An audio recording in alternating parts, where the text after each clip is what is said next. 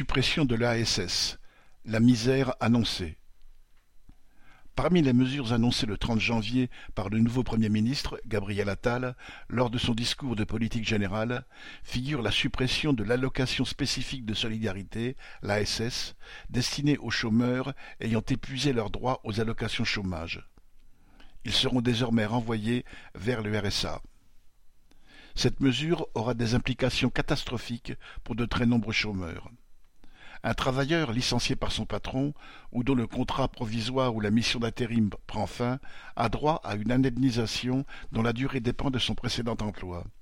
Cette durée a régulièrement été réduite par Macron et Attal a annoncé sa volonté de la réduire encore, tout particulièrement pour les chômeurs les plus âgés, qui sont les principales victimes des licenciements. Mais ce sont encore eux qui seront les principales victimes de la nouvelle annonce d'Attal. Jusqu'à maintenant, un travailleur licencié ayant épuisé ses droits aux indemnités chômage peut avoir droit à cette allocation, l'ASS, sous condition de ressources dans son foyer. Elle se monte à 545 euros pour un mois de trente jours et peut être renouvelée sans limite de temps. Octroyée par les caisses de l'UNEDIC, alimentée par les cotisations salariales et très légèrement inférieure au RSA, l'ASS avait l'énorme avantage de garantir les droits à la retraite et les droits sociaux de ses allocataires. Il faut d'ailleurs rappeler que le gouvernement de gauche de Hollande avait déjà innové dans les mesures crasseuses en supprimant à partir du 1er janvier 2017 le droit des handicapés titulaires de l'allocation adulte handicapé, la HH, à bénéficier également de l'ASS.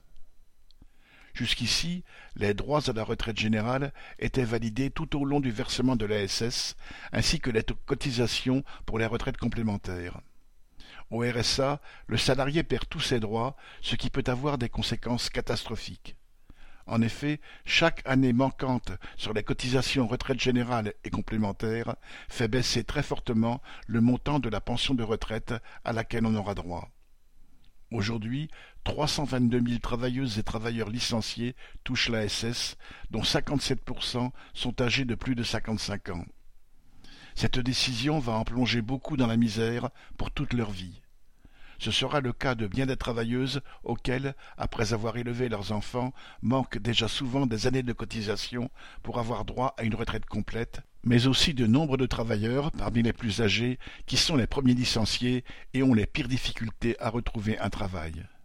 Celles et ceux qui, en arrivant à la retraite, n'auront pas les cent vingt trimestres de cotisation requis, auront droit au minimum contributif de 876,13 euros et devront quémander pour essayer de toucher le minimum vieillesse leur permettant d'atteindre 961,08 euros pour une personne seule et 1492,08 euros pour un couple. Les seules protestations contre cette mesure indigne sont jusqu'ici venues des présidents de conseils généraux, non pas tant pour ce que cela va entraîner pour les personnes concernées, mais pour les charges supplémentaires qui vont ainsi peser sur les caisses des départements qui servent le RSA. Mais c'est l'ensemble du monde du travail qui devrait se dresser contre cette façon de traiter une partie des siens, souvent les plus fragiles. Ceux qui prennent de telles décisions dans les entreprises et au sein de l'État sont en revanche bien protégés contre les aléas professionnels jusqu'à la fin de leur jour, ce qui rend leurs décisions encore plus méprisables. Paul Sorel